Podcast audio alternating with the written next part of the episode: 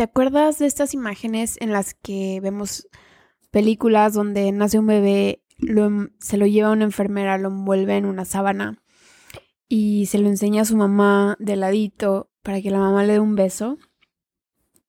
Y eso es todo el contacto que tiene mamá con bebé al inicio. Bueno, gracias a Irma Belis, que es nuestra invitada de hoy, que es pediatra y neonatóloga, eh, nos vamos a entrar que estas prácticas ya son obsoletas, que ahora hay mucha información que sustenta lo importante que es que mamá y bebé se queden juntos, juntas, inmediatamente después del nacimiento, y que la mayoría de los bebés y las mamás pueden quedarse juntas, juntos, que ya no hay necesidad de separarlos ni de revisarlos lejos de mamá. Y bueno, Irma nos va a traer un montón de información sobre todo lo que pasa inmediatamente después del nacimiento de bebé. Invitamos a Irma porque conocemos su práctica, sabemos cómo es la atención desde antes de que nazcan los bebés, eh, durante el nacimiento y ya en, en la consulta pediátrica. Este episodio es con mucho cariño para todas las familias que están por recibir a un bebé, a una bebé, y les sugerimos que tomen nota, que después de este episodio se vayan a buscar a un pediatra o a una pediatra que pueda ser parte de su equipo médico. Y bueno, los dejo con el episodio para que hagan sus propias conclusiones. Estás escuchando el podcast Hablemos del Nacimiento. Información, historias y reflexiones para hacer del nacimiento de tus hijos y el tuyo como madre una oportunidad para transformar tu vida y la de nuestra sociedad. Yo soy Alma Carmona, psicóloga, facilitadora de mindfulness. Y yo soy Pamela Serna, dula, educadora perinatal y maestra de yoga prenatal. Queremos provocar en ti curiosidad para hacerte las preguntas que necesitas y encontrar las respuestas dentro, de, ti. Belis es pediatra y neonatóloga. Eh, vive en la ciudad de Monterrey. Y bueno, Irma eh, se acaba de estrenar este verano 2020 como tía de una pequeña niña que se llama Leonor. Y nos cuente que a partir de la experiencia de acompañar a su hermana en el nacimiento y estarla acompañando en el puerperio, en el posparto inmediato, pues su perspectiva de del nacimiento y de su atención a los bebés eh, sigue siendo la misma, sigue siendo el mismo modelo de atención, pero logra entender muchísimo más a las madres y, la experiencia de, maternar. Eh, Irma también eh, le gusta mucho practicar yoga, le gusta mucho cantar y bailar y es una buena colega de, de estas prácticas que respetan el nacimiento. y bueno, las dejamos con esta entrevista para que la escuchen y la disfruten. Hola, bienvenidas y bienvenidos a nuestra cuarta temporada. No sé a qué número de, episodio estamos hoy, pero tenemos una invitada de lujo. Eh, estoy aquí con Alma. ¿Cómo estás, Alma? Muy bien, amiga. ¿Cómo estás tú? Estoy muy feliz de poder retomar nuestros nuestras grabaciones y más con esta invitada que ya tenemos como un año en lo que agendábamos o no esto, este, pero por fin eh, ya la presentamos al inicio y tenemos aquí a Irma Belis, una pediatra que estimo mucho, que admiro mucho y que me encanta poder eh, charlar con ella, aunque no nos hemos visto muchas veces en persona, pero nos, nos hablamos y nos compartimos mucha información por, por redes sociales. ¿Cómo estás, Irma? Muy bien, chicas. Es un honor estar aquí en su programa. La verdad es que es una admirable labor la que están haciendo al difundir esta información y yo feliz de acompañarlas aquí. Es un honor. Gracias, Irma. Estamos muy contentas.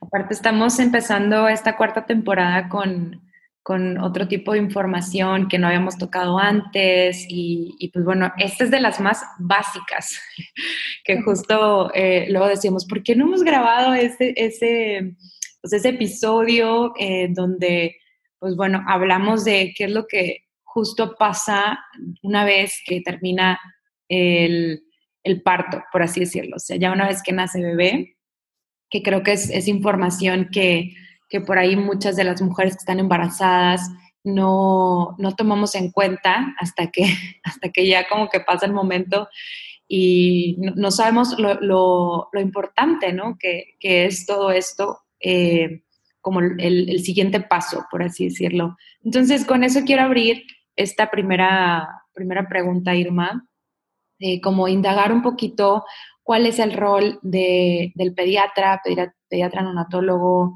em, que acompaña a, esta mamá que, que acaba de, de, dar a luz, em, cuál es su, su, principal función, cómo, cómo se da el acompañamiento y quizá no lo puedas platicar desde, pues, desde cómo lo haces tú, ¿no, Irma? Claro, con mucho gusto. De hecho, es, es algo que me parece bien interesante porque habitualmente la, la, percepción que tiene la familia, la mujer y su pareja del pediatra es que al pediatra lo van a ver hasta después de que nace bebé y como que ya después se encargan de eso, ¿verdad? entonces, sí es muy padre como hacer esa aclaración de que el pediatra formamos parte del equipo desde un inicio. Incluso yo les puedo decir que una de, de mis partes favoritas de mi trabajo es la consulta prenatal, precisamente en la cual pues tenemos oportunidad de, de platicar con los futuros papás y pues platicamos cómo ven el, el, embarazo, platicamos las dudas que tienen, que siempre hay dudas, ¿verdad? Siempre hay ahí cositas que, que ellos les gusta externar y aclarar con, con su futuro o futura pediatra. Y es una súper buena oportunidad también para planear el nacimiento. Yo aprovecho siempre también para darles muchos tips, muchos consejos y de verdad que yo veo una gran diferencia en, en, las familias que me toca acompañar y asistir cuando tuvimos antes un contacto, cuando tuvimos esa, esa consulta previa. Creo que ya incluso existe también como, pues como más confianza, como ya, como ya nos conocemos y, y ya hemos estado en contacto y platicando y todo. Creo que incluso ese factor también es muy importante, que exista también confianza. Entonces, pues sí, la verdad es que es una muy buena oportunidad para, para aprovechar durante el embarazo y que yo les digo, pueden entrevistar a 10 pediatras diferentes. Ahí lo importante es que se queden con quien sientan confianza, con quien sientan que van a tener el nacimiento que quieren, que se va a respetar todas las prácticas como debe de ser, que no se va a hacer ningún procedimiento que no sea necesario, nada que, pueda molestar ahí en el momento o a, bebé o a mamá. Y, pues apoyar, ¿no? Apoyar a todo el proceso que se da de forma natural, siempre y cuando estemos en ese canal, ¿verdad? Es posible. Entonces, ahí pues para, como consejo para, si nos escucha alguna futura mamá y futuro papá, que consideren eso, escoger a su pediatra desde antes del nacimiento y si es posible tener esa consulta, ese acercamiento previo al parto. Oye, Irma, ¿y cuánto tiempo antes mmm, podríamos buscar esta consulta prenatal si estamos embarazadas y cómo, cómo vas encontrando un pediatra? O sea, cómo, porque si somos mujeres embarazadas por primera vez, creo que la última vez que vimos al pediatra, eh, a excepción de esa gente adulta que sigue viendo a su pediatra, porque luego hay, hay, mujeres, hombres de 25, 30 años que todavía ven, ven a su pediatra, pero por ejemplo, en mi caso, yo llevaba ya mucho tiempo sin contacto de niños antes de, embarazarme. Entonces, realmente yo no sabía ni, yo ni sabía que necesitaba un pediatra en el nacimiento, este, y no sabía, más, más bien, eh, las que no, tienen, no conocen pediatras, cómo y cuándo empiezan a buscar con quién ir. Claro, pues realmente puede ser en cualquier momento es una, una libertad eso poder elegir al pediatra y poder hacer las entrevistas como les comento y eso puede ser desde el primer mes de embarazo si, si lo desean. Yo sí me doy cuenta que entre más avanzado esté el embarazo surgen más dudas y más inquietudes y a veces ya traen un poquito más de información. Entonces yo veo que la consulta prenatal la aprovechamos muy bien cerca de la semana 34 más o menos es mi recomendación. Pero en el dado caso de una mamá que me diga, oye, es que a mí me gustaría entrevistarte desde mis 16 semanas de embarazo, 20 semanas de embarazo, por supuesto que se puede y en este caso a lo mejor yo les recomendaría una segunda consulta, nada más para reforzar los consejitos de lactancia, los consejitos para los primeros días, que eso entre pues más fresco lo tengamos, mucho mejor. y también para alcanzar a resolver las dudas que se vayan acumulando, pero en sí puede ser en cualquier momento. Si vemos que las, las mujeres y sus parejas que se forman en un curso de preparación para el nacimiento son, más bien, y nosotras como formadoras y facilitadoras de estos cursos, recomendamos muchísimo crear un documento con las preferencias para el nacimiento, donde se incluye mucho qué deseas alrededor del nacimiento de tu bebé, como por ejemplo, quiero apego inmediato, este, quiero que la pediatra ponga que sea lactancia materna exclusiva, que no se le dé suero, que no se le dé fórmula, este, y muchas de esas cosas, eh, si no toman un curso, ni siquiera les pasa por la cabeza, ¿no? Entonces, eh, ¿qué tan relacionado ves tú que las personas que te buscan para una consulta prenatal son familias que se han preparado en un, curso. Casi siempre, la mayoría de las veces es, así. Además, digo, tengo la suerte de trabajar con ginecobstetras que son muy pro parto y a veces ellos mismos los mandan a, los cursos, a, a, las parejas para que se informen. Entonces, creo que ahí sí, tal vez estoy un poco sesgada porque a veces son los mismos colegas que los mandan al curso y del curso me los mandan a mí o son los mismos papás que ya están como en ese canal de quiero un gine, una gineproparto, un gineproparto, y pues ahí vamos como que en combo, ¿verdad? Pero sí, casi siempre las parejas que me buscan de, para consulta prenatal, por lo general son los que tomaron algún curso o se informaron, no siempre es así un curso formal, pero a veces ellos mismos se ponen a investigar o eh, así como tipo autodidacta entonces, sí, pero sí es muy, muy común que eso pase, son de los, de los mismos de los cursos. Y cuando no, que también me ha tocado, ¿verdad? Que son pacientes que se están atendiendo con alguna ginecóloga, ginecólogo que, con quien trabajo, que yo misma les sugiero a los ginecólogos, oye, mándamelo a prenatal, mándame la prenatal. Entonces ya me llegan y a lo mejor no tienen un curso, pero en esa consulta nos da una muy buena oportunidad para yo darles al menos los conceptos básicos, las claves, los eh, tips más importantes para fomentar una buena lactancia materna. Sí, muchas gracias, Irma. Creemos que esto es algo, por esto justo estamos hablando de esto, ¿no? Porque eh, hay muchas personas que ni siquiera saben que existe la consulta prenatal. Sé que incluso muchos pediatras es una consulta gratuita.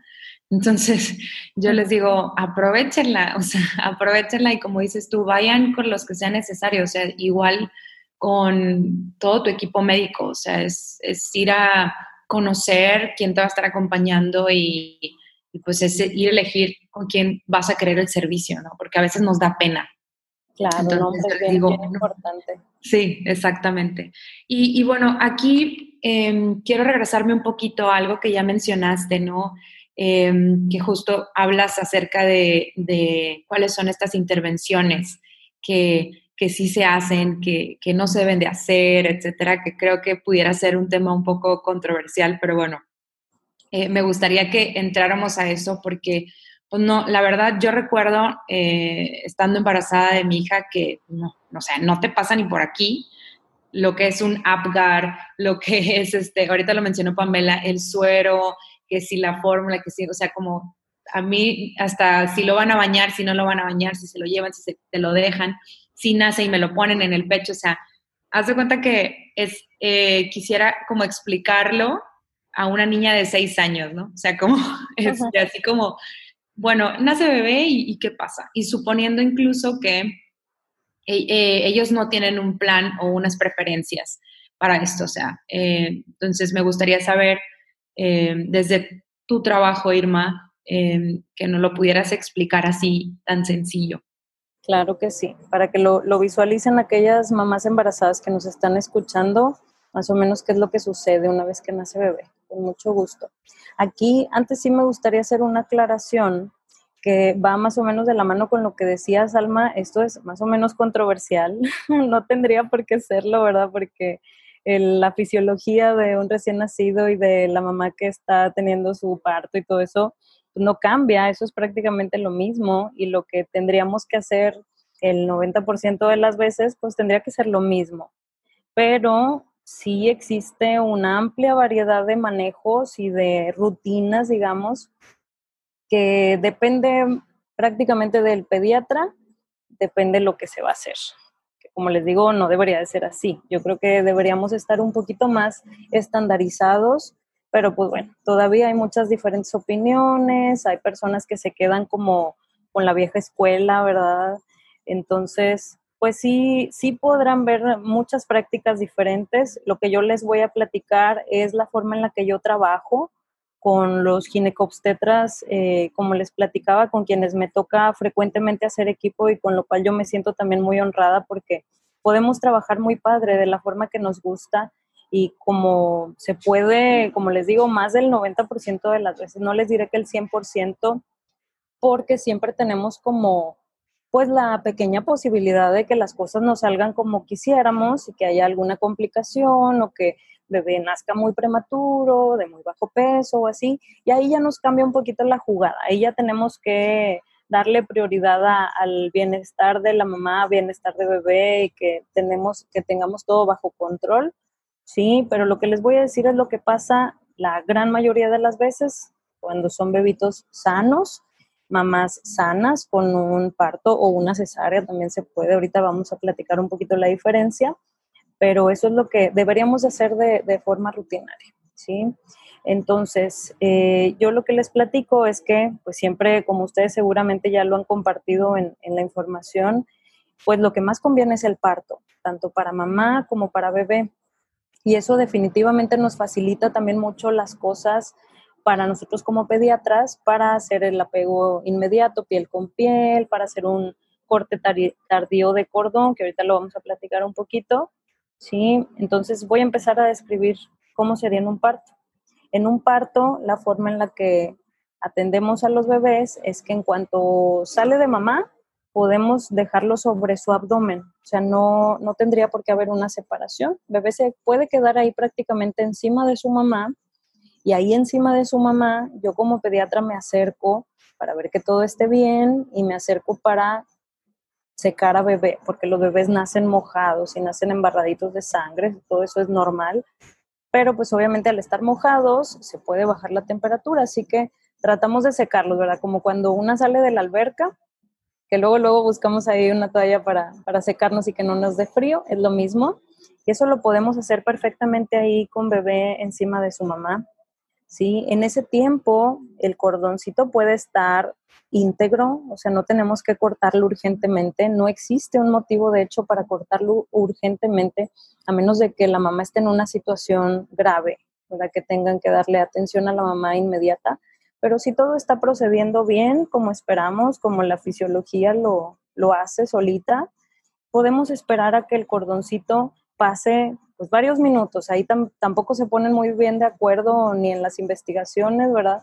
Antes se decía, pues hasta que deje de latir el cordón, porque hasta ese momento todavía está pasando sangre.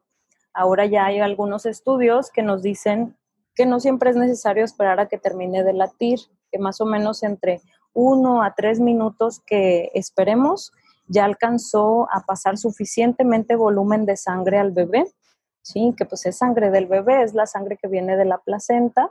Y, cuando nos adelantamos y cortamos el cordoncito antes, pues pudiéramos dejar a bebé mm, bajo de sus reservas de sangre, de sus reservas de hierro. Pues eso es eh, em, ahí, te quisiera eh, preguntar, porque esta sangre eh, es la que está en la placenta, que, que, a veces creo que incluso tenemos que explicarlo un chorro. El bebé se alimenta y se nutre de la sangre que está pasando de la placenta hacia el bebé a través del cordón umbilical. Entonces, cuando nace el bebé, entonces se queda parte de la sangre eh, todavía en la placenta, que es la sangre que vamos a esperar que pase hacia el bebé en, ese, en esos minutos después del nacimiento. Sí, así es, es correcto. Ok. Y entonces, más o menos, sale el bebé, se lo ponen en el abdomen a la, a la mamá y decías, voy a revisar que todo esté bien. ¿A qué te refieres cuando dices revisar que todo esté bien mientras sigue el cordón íntegro? Es visualmente. La verdad es que no necesito en ese momento hacer una exploración física como tal, de levantar al bebé o poner el estetoscopio. La verdad es que visualmente yo me doy cuenta cuando un bebé está bien, porque empiezan a, cambiar su coloración. Todos nacen moraditos, ¿verdad? De entrada, para que no se vayan a asustar ahí las futuras mamás y papás, que no se vayan a asustar. Todos se ven moraditos cuando nacen, pero poco a poco en esos primeros segundos van tomando una coloración más tendiendo al color rosa, decimos como que se ponen más rositas, rojitos, y eso es un cambio normal. También otra cosa que yo estoy verificando en ese momento es que se vea que respira. Y bebé está respirando o incluso algunos lloran, ¿verdad? Eso me habla de que pues están funcionando correctamente sus pulmoncitos y todos sus mecanismos ahí respiratorios y pues no hay tampoco una urgencia de separarlo, ¿verdad? Mientras todo eso esté bien. Y pues lo tercero sería revisar el corazón, ¿verdad? Pero eso, como les digo, puede esperar un poquito.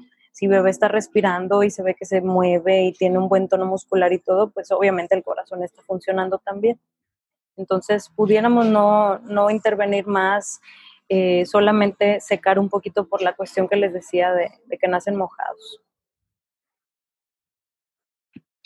Gracias, Irma. Justo ahorita me reí porque sí, cuando nació Fer también, o sea, son cosas bien, bien, este, bien básicas, ¿no? Pero yo también, yo dije, ay, ¿por qué está morada? O sea, y son cosas que, te, te, sacan de onda a pesar de que quizá ya había visto yo algunos otros nacimientos y demás.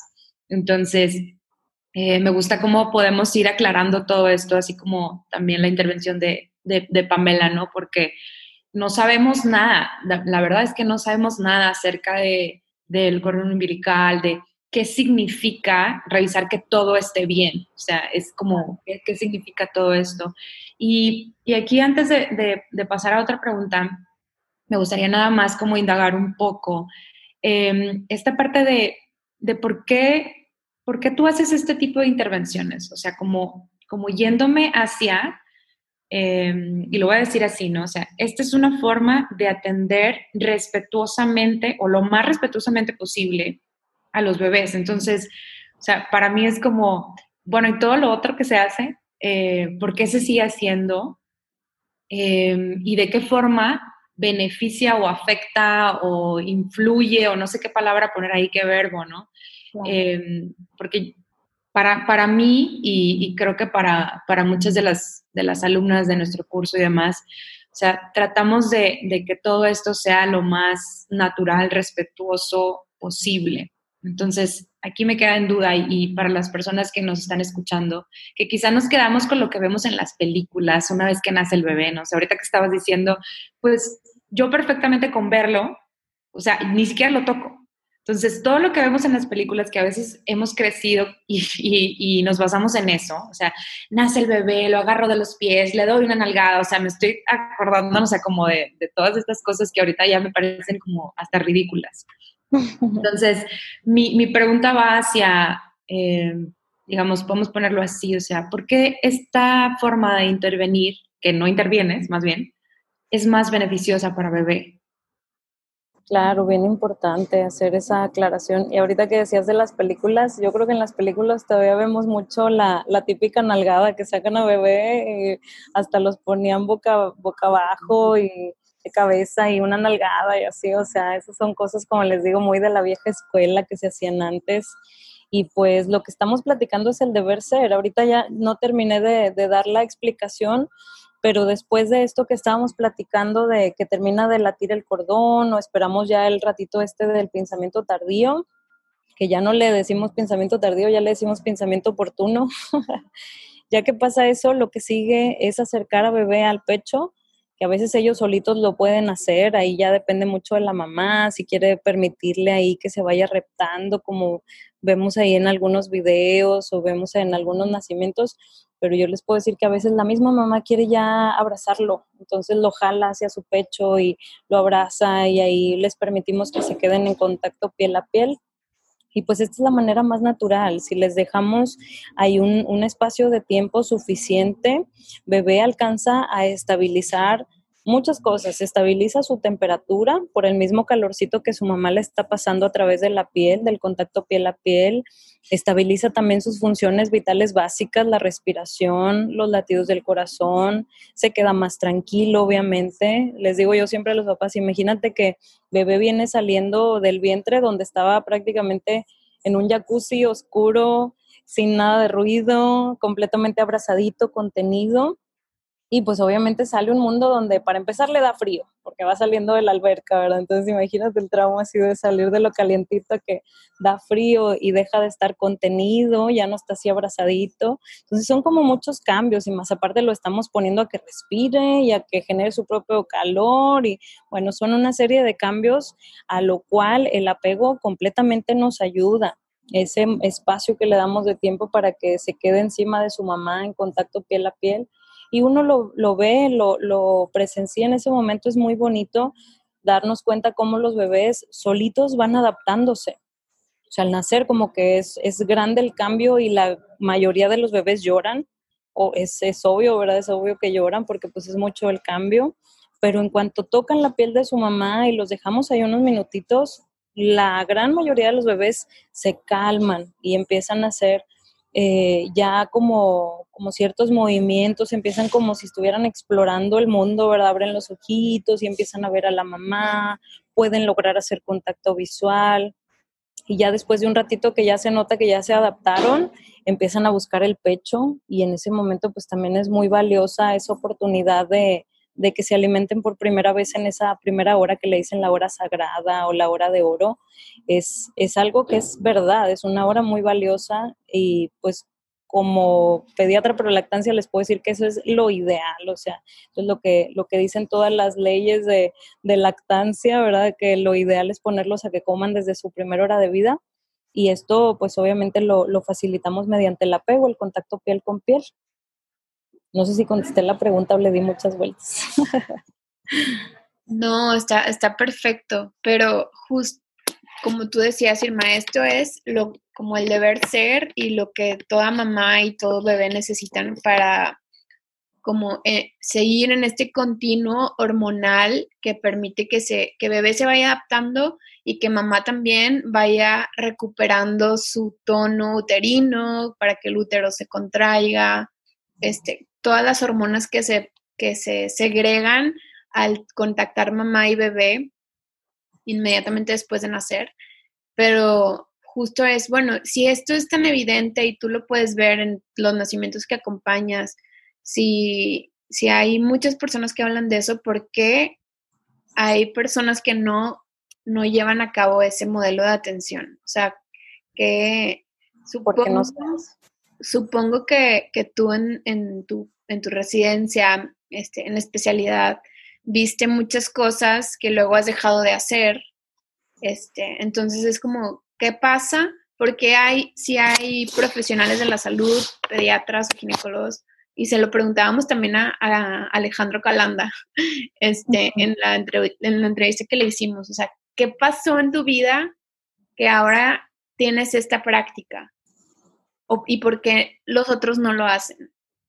Claro, híjoles, es una pregunta bien interesante que la verdad a veces hasta nos da como, bueno, a mí en lo personal me da un poquito como de pena entrar en esos temas porque es, es muy llamativa la diferencia en, en un manejo y en otro.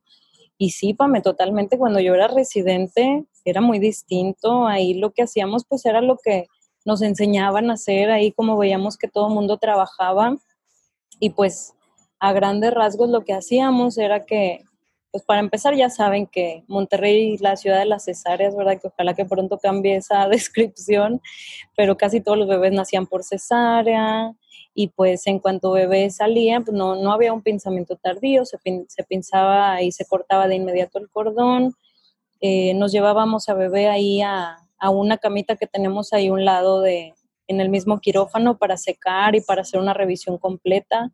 Lo pesábamos, lo, le tomaban ahí sus huellitas, eh, le ponían identificación y todo ese, toda esa rutina, ¿verdad? Que en muchos lugares se sigue haciendo, muchos, muchos colegas lo siguen haciendo.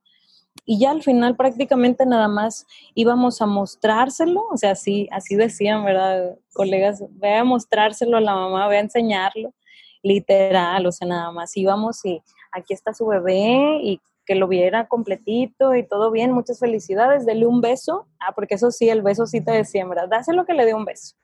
Que ahora digo, pues como al beso sí le daban importancia y, y a lo demás no, ¿verdad? O sea, porque sabíamos, desde ese momento yo me acuerdo que, que, los maestros y los colegas nos decían, es que el beso es importante porque saca la mamá oxitocina y que para que se enamore de su bebé y todo ese rollo, que pues te digo, no tiene sentido que, que sí lo hacían con el besito, pero no, no hacían el apego, ¿verdad? Entonces, eh, ya pues prácticamente mamá veía a su bebé, le daba un besito y ya, era pues una separación prácticamente inmediata, pues ya la mamá pasaba al área de recuperación, ahí se quedaba tres, cuatro, cinco horas, dependiendo del tiempo que pasara la anestesia, y pues todo ese tiempo bebé estaba en cunero, casi siempre dejábamos, eh, digo, no lactancia, sino fórmula, para que, porque teníamos esa creencia, ¿verdad? O muchas veces eso, se, se, indicaba, como yo fui residente en un hospital privado, pues yo hacía prácticamente lo que el pediatra que estaba ahí indicaba.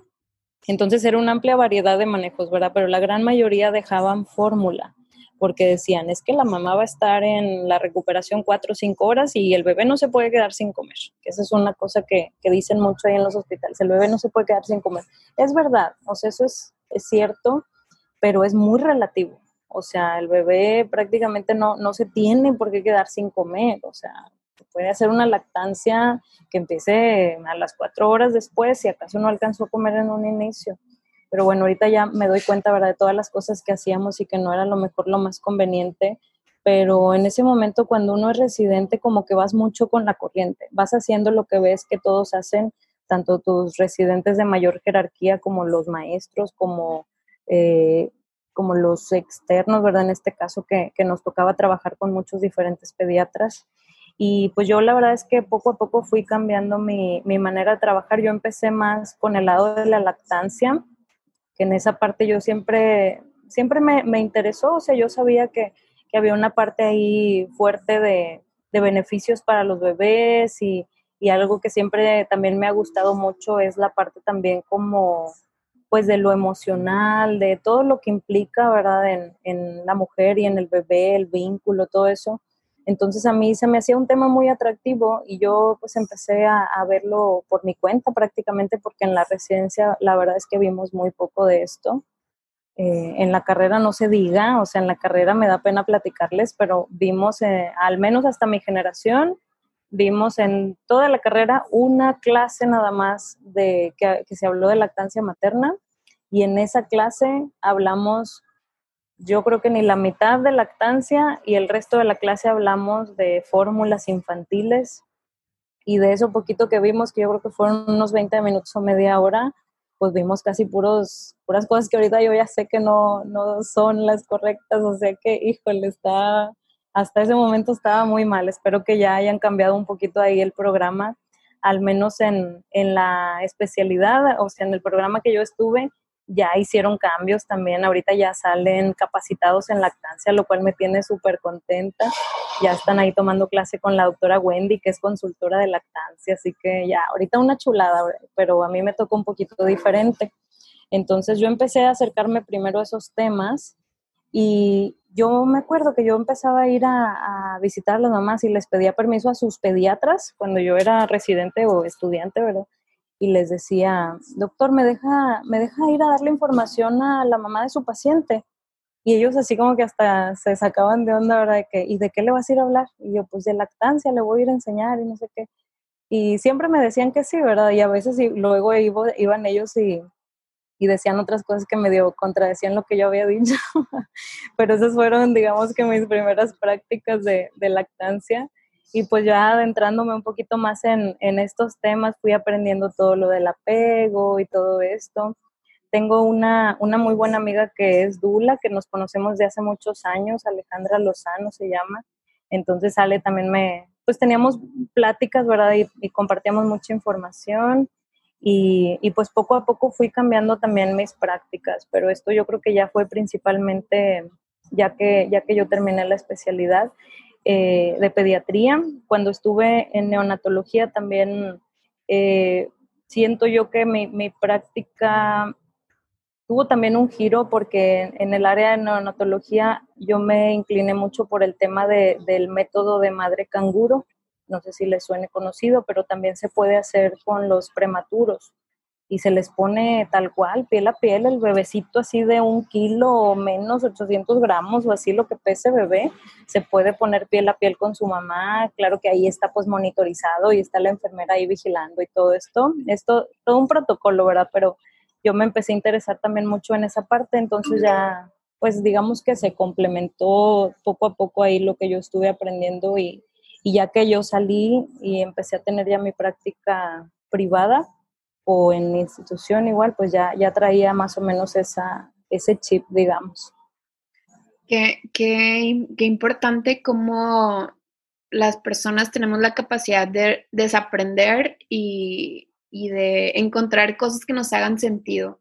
Una, una de mis mejores amigas es médico y, y, hablamos mucho de esto, ¿no? De que me piden que haga cosas que no tienen sentido para mí. O sea, que las o sea, como tú dices, hago lo que me dicen que tengo que hacer como residente, como R1 o R2 o lo que sea, pero en mi interior no hace sentido esto que me están pidiendo que haga.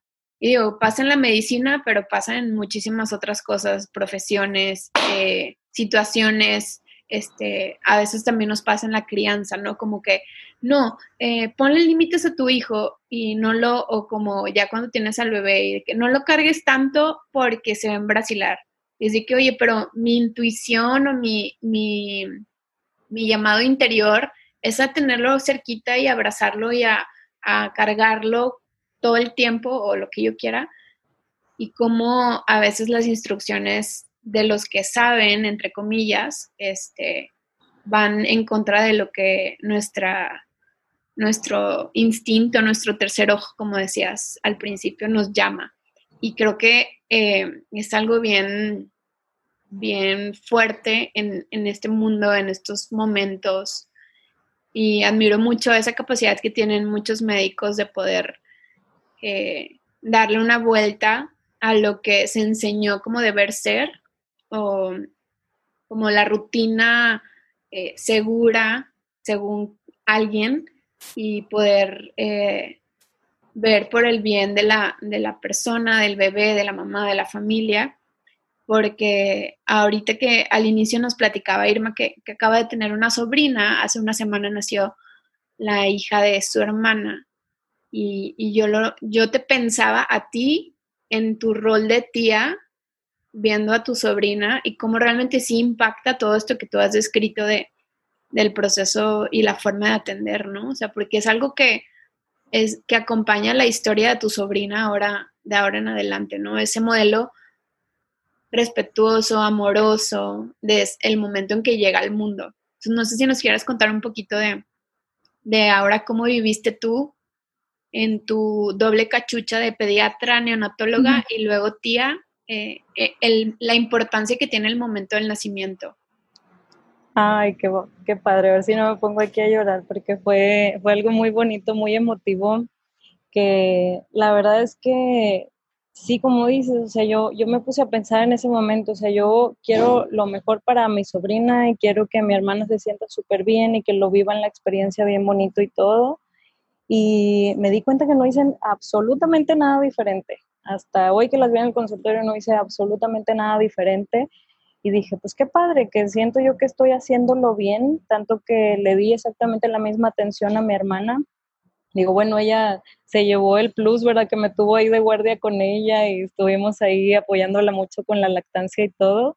Eh, pero, pero creo yo que no, no, en cuanto a mis prácticas no cambió nada, simplemente cambió como la percepción, o sea, como eh, vi es, todo eso que los papás me platican al día siguiente que voy a verlos y que les digo, oigan, ¿cómo les fue? Y todo eso que me cuentan de las desveladas y que bebé se enoja y que se batalló con esto, con lo otro.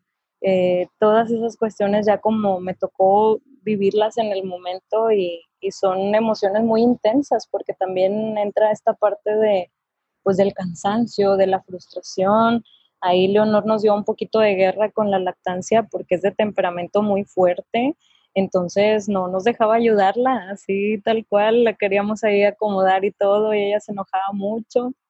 Entonces, pues fue un ciclo de, de ponerla al pecho y ella se peleaba y luego tratar de acomodarla y lloraba y luego arrullarla. Entonces era así como ese ciclo de ponerla llanto, arrullo, ponerla llanto, arrullo y toda la madrugada. Entonces, híjole, como que sí dices, órale, estas, estas son las emociones que tienen las mamás, de ese cansancio y de esa frustración. Pero bueno, salimos a flote, ¿verdad? Y ahí la llevamos, ahí la lleva la gordita. Y la verdad es que muy padre experiencia, la verdad.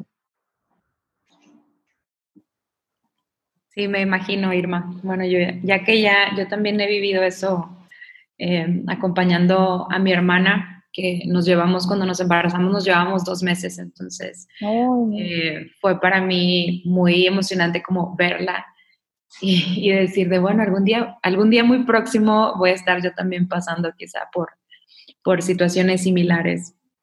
Y ahorita eh, que escuchaba a Pamela, también quiero, quiero quiero agregar como esta parte de, lo valiente que, son algunos profesionales de la salud en este tema de, actualizar conocimiento y, aprendizajes y demás. Y quise regresar a ese punto porque es justo lo que queremos hacer con este podcast, justo lo que queremos hacer en nuestros acompañamientos, con nuestras alumnas de los cursos, Em, invitarlas ¿no? a, cuestionar lo que creemos que debe de ser em, versus lo que siente nuestro cuerpo. Por eso trabajamos muchísimo con cuerpo, mente, emociones y tratar de que haya una congruencia en todo esto que pensamos, que sentimos, que nos dice nuestra intuición y demás. Y, pues bueno, creo que de alguna forma la historia em, la historia y vuelvo otra vez las películas Hollywood y demás, como que nos ha quitado esta confianza. Y no hablo nada más de las mujeres madres, no hablo nada más de, de los profesionales de la salud, sino en general, como muchas veces creo que al ser humano se nos ha, se nos ha invitado a desconectarnos de lo que está dentro de nuestro cuerpo, que creemos que, que es lo que necesitamos, porque seguramente tú ya te darás cuenta que cada bebé es único, cada diada es totalmente diferente, inclusive con el primer hijo y el segundo y el tercero va a ser algo totalmente distinto, cada pareja, cada nacimiento. Entonces, todo es tan único, tan, tan eh, individual, no sé cómo ponerlo, ¿no? O sea, como eh, que, pues bueno, siempre está la invitación a, a curiosear más, a explorar, a cuestionar. Y, pues bueno, em, nos vamos como acercando a, al final de la, entrevista, eh, en donde ya ahorita ya nos compartiste eh, la experiencia del nacimiento de, tu sobrina. Y ya nada más para terminar, no sé si, si te gustaría platicarnos em, de la forma en la que tú más lo, quieras hacer, ¿no? Eh, acerca de, alguna experiencia de nacimiento que quizá te haya marcado, que igual puede ser esta misma, ¿no? De, tu hermana o quizá otra, en donde quizá haya hecho algún, algún clic en, ti, en tu cuerpo, eh, ese nacimiento, donde hayas podido ver como este milagro tan increíble, eh, en donde hay esta mujer confiada, esta mujer em, que, que, se atrevió a, explorar lo que necesitaba, donde es esta protagonista, ¿no? Que, justo queremos que, así sea en cada, cada nacimiento, donde mamá sea la protagonista y no tanto todos los que estamos ahí acompañando, sino ella y bebé. Entonces, por ahí si se te viene alguna, alguna historia que quieras compartir con nuestras escuchas. Claro, con mucho gusto. De hecho, fíjate que es difícil elegir porque creo que eh, gracias a Dios he tenido muchas experiencias así de bonitas. Como les platicaba hace un momento, tengo la suerte de, tener equipo pro parto. Trabajo con ginecólogos que son súper pro parto. Y, tengo ahorita en mente especialmente la, la imagen de la doctora Gretel Curie, que la verdad es una profesional que yo admiro mucho. Ella es ginecobstetra y la primera vez que yo la vi a ella tirada en el suelo, asistiendo a un nacimiento de, de una mamá que se acomodó como ella quiso en todo momento y yo creo que fue el primer parto vertical que me tocó ver. Ese se me quedó muy grabado y, y recuerdo perfecto cómo, cómo la mamá tomaba sus posturas, la doctora le estaba ayudando, le decía que hiciera movimientos ahí sobre la pelota, todo eso que yo creo que anteriormente no lo había visto.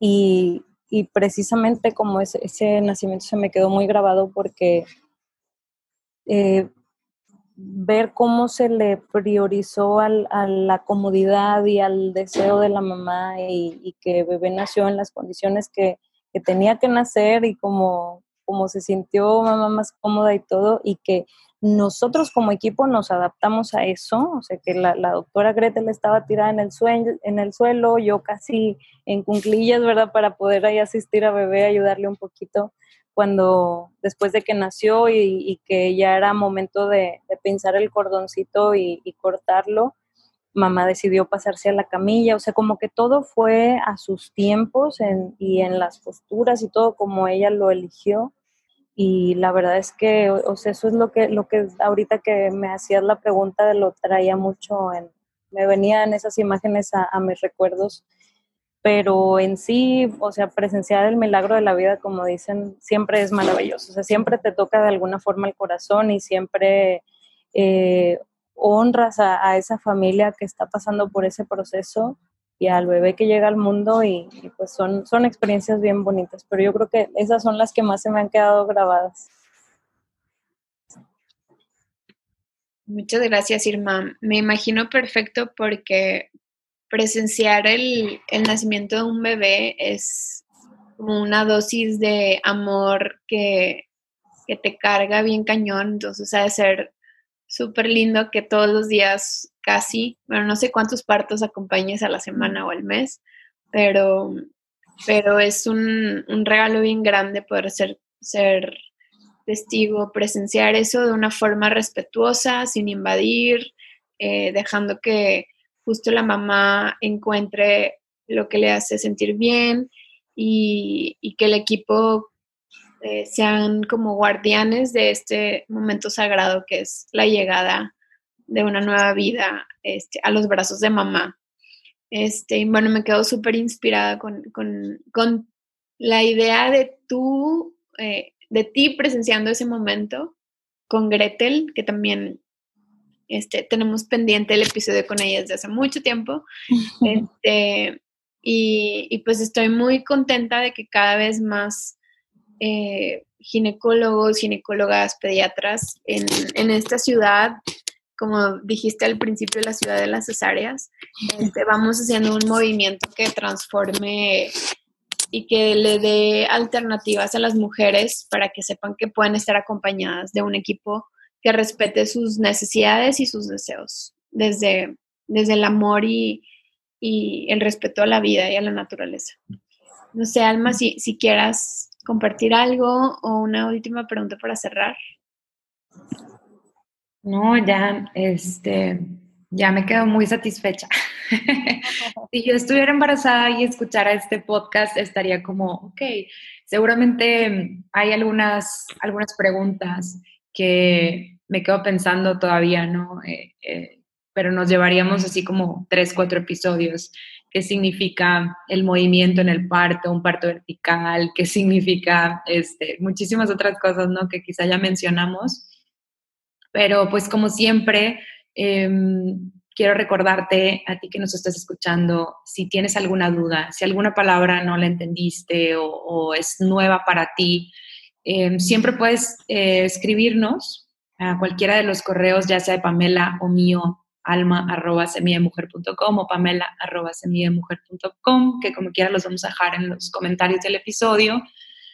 Y mm, invitarte, eh, para cerrar, pues para mí siempre es esta invitación a observarte, a conocerte, a cuestionarte todo lo que, todo lo que escuchas, todo lo que te dicen, inclusive cuestionar absolutamente todo lo que escuchaste el día de hoy en este podcast y ver que qué, qué quieres que sea parte de tu historia de nacimiento como mamá y del nacimiento de tu bebé.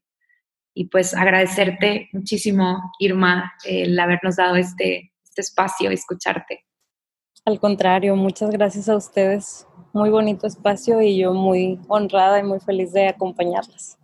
Muchas gracias, Irma. Eh, tenemos así como unos episodios por, para hacer como una serie contigo, porque creo que se nos abren ya, ya que nace el bebé, luego qué pasa eh, en la transición de hospital a casa, luego qué pasa en las primeras consultas pediátricas, o sea, hay como toda una, un camino que se, se abre cuando nace un bebé y nos encantará poder seguirte invitando para, para platicar más de, de, estas historias de vida que, que, puedes ir acompañando a través de tu profesión como pediatra.